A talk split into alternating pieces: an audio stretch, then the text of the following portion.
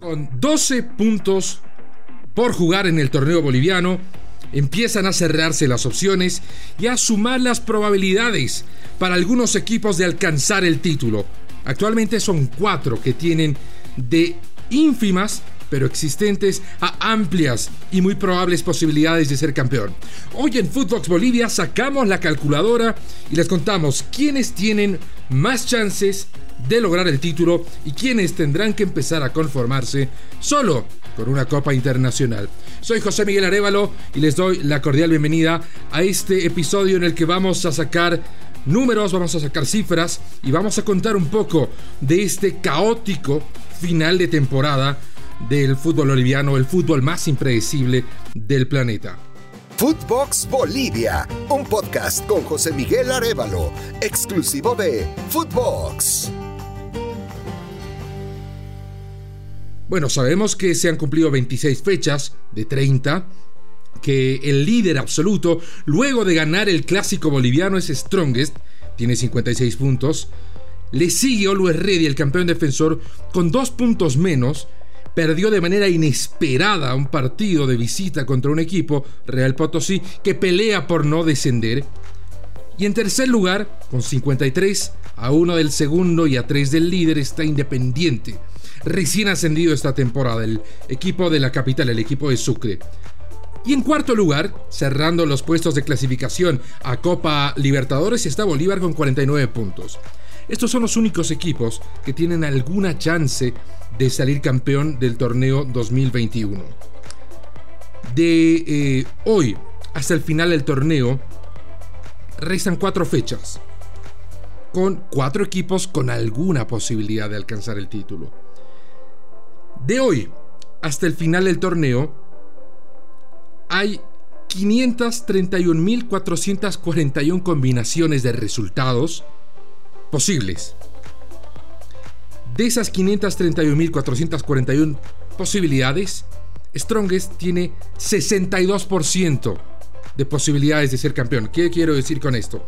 De más de 500.000 posibilidades, en el 62% de los escenarios, Strongest logra el título lo que obviamente le da al equipo atigrado amplias, amplias posibilidades de finalmente lograr ese campeonato que le ha sido tan esquivo. Ya tiene siete subtítulos consecutivos. Esta tarea eh, no, no, la hice yo. Los números no son mi fuerte. Es eh, la tarea de un colega estadígrafo, Ramiro Pérez, que ha sacado algoritmos y ha hecho una enorme cantidad de cálculos para llegar a esta conclusión. ¿Por qué es importante establecer esto. Los fríos números dan como el absoluto favorito a Strongest. Nada, nada debería salir mal. Todo está en manos del equipo de Cristian Díaz, que además tiene un calendario relativamente accesible, considerando los escaños que ya ha superado. A ver, va a jugar la fecha 27 contra Aurora, en casa, un equipo que ha parado dos días esta semana reclamando el pago de salarios y que mm, no va a descender, ya ha dejado cualquier posibilidad de perder la categoría, pero ya no tiene chances de llegar a la Copa Sudamericana. Es decir, va a jugar por compromiso. Después, Strongest tiene que viajar hasta el sur del país, Tarija, frontera con la Argentina, para jugar contra Tomayapo. Misma situación de Tomayapo, acaba de ascender, no va a perder la categoría, pero no va a llegar a la Copa Sudamericana. Entonces, otro equipo que prácticamente juega por cumplir. Cuando resten 6 puntos por jugarse, Strongest va a ser local contra San José. Nuestro viejo amigo San José, que está descendido, que tiene menos eh, 11 puntos en el campeonato, al que le han encajado 82 goles. Y la apuesta es a ver si llega a recibir 100 goles en esta temporada. Y para colmo de males, juega en La Paz contra Strongest. En lo que son o debieran ser 3 puntos, pero más que garantizados para el equipo de Díaz.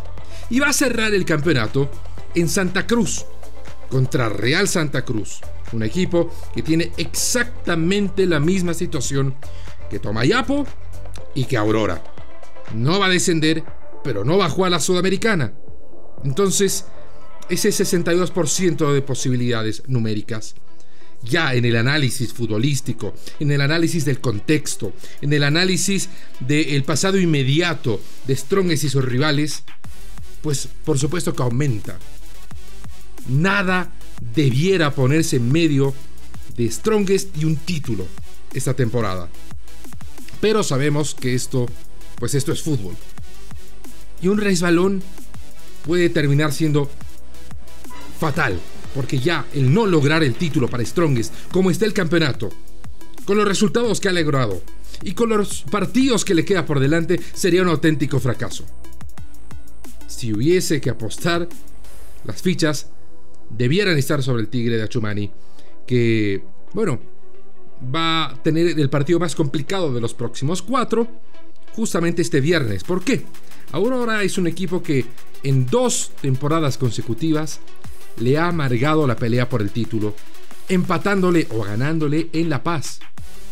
Ya ni siquiera en una situación en la que estaba eh, en el limbo de no clasificar ni descender, estaba peleando por el descenso en esas dos oportunidades zafó de perder la categoría y fue importante en ambas ocasiones el lograr resultados favorables en La Paz contra Strongest.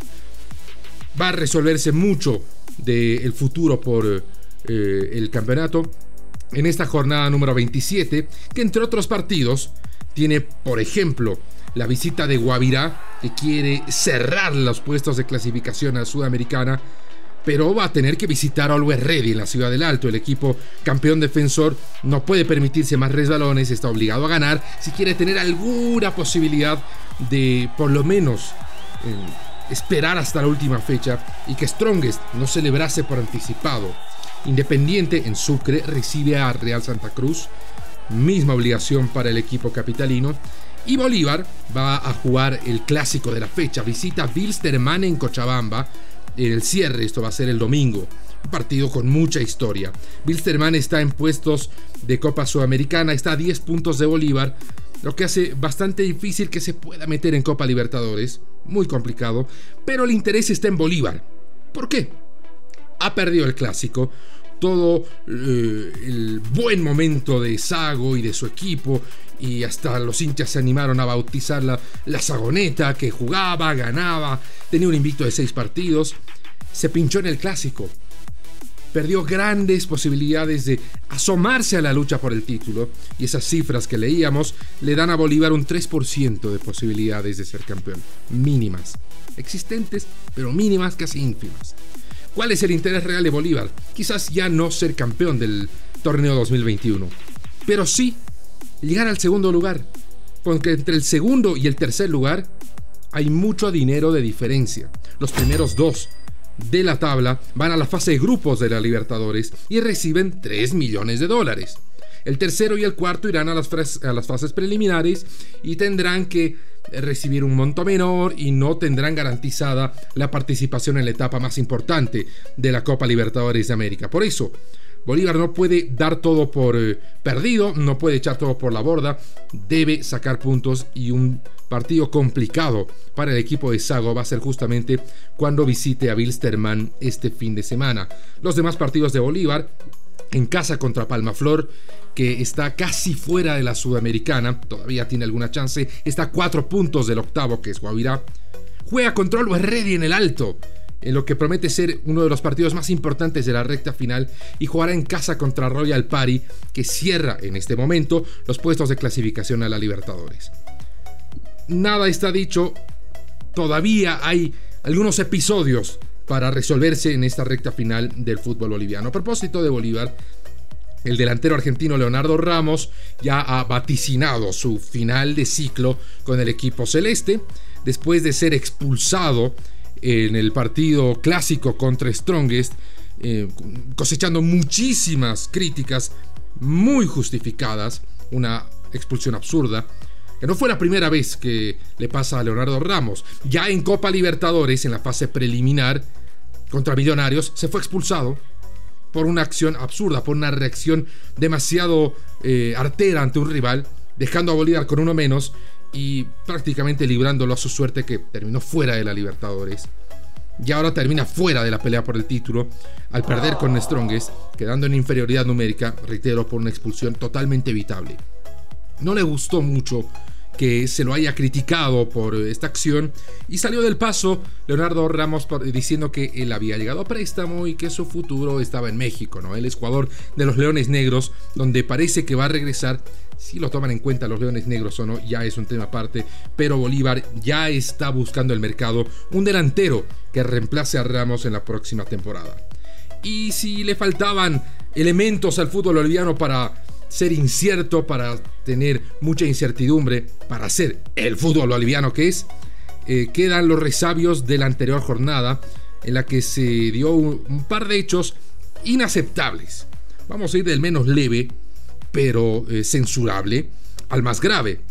En Potosí, esa sorpresiva victoria de Real Potosí con Always vino con algo de polémica, porque eh, hubo una invasión de hinchas de Real Potosí sobre el final. Y es que Real Potosí estaba ganando y el árbitro Carlos Arteaga determinó la adición de 8 minutos. Como Real Potosí eh, sabía que en cualquier momento caía el empate de Always, se valió de todas las armas posibles, legales, de hacer tiempo, de mandar la pelota eh, lejos, eh, la clásica de que se pierden los pasapelotas y demás. Pero cuando ya no le quedaban recursos, aparecieron hinchas en la cancha y nadie dijo nada. Bueno, los árbitros levantaron la primera advertencia, que no pueden eh, desarrollar con tranquilidad su trabajo cuando el hincha va a meterse al terreno de juego, eh, significando esto un potencial eh, peligro para la integridad física de los jueces. Pero todo se tornó mucho peor en el cierre de la fecha en Santa Cruz, cuando Blooming que en este momento es el penúltimo y tendría que jugar un partido adicional para luchar por la permanencia en primera división, recibía a Bilsterman. El árbitro central, Cristian Alemán, de poca experiencia en la máxima categoría, no cobró un penal para Blooming.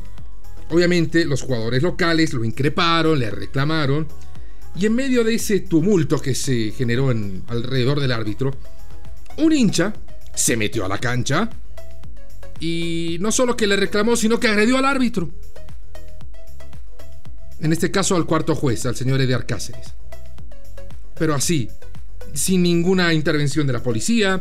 Eh, obviamente esto quedó sentado en el reporte del partido, lo que le significó una, de una sanción, mejor dicho, a Blooming, del módico monto de 2.400 dólares. Nada más. Blooming nada más tiene que pagar 2.400 dólares porque un hincha se metió a la cancha y agredió al cuarto árbitro. Oh, bueno, los eh, jueces han exigido garantías para desarrollar su tarea en el cierre del campeonato que promete ser muy, muy sensible, promete tener partidos calientes, con partidos con equipos más bien que están luchando para meterse en Copa Libertadores para meterse en Copa Sudamericana y otros equipos que están luchando para no perder la categoría. Y ahí sí me refiero enteramente a Blooming y a Real Potosí, en ese orden. Pero bueno, esa es la actualidad del fútbol boliviano, que además ya tiene a 28 técnicos despedidos en 26 fechas. Fue cesado Alberto Illares de Nacional Potosí luego de la anterior jornada. El técnico potosino marca un infame récord, lamentablemente. Fue despedido de dos equipos distintos en un mismo campeonato en una misma temporada.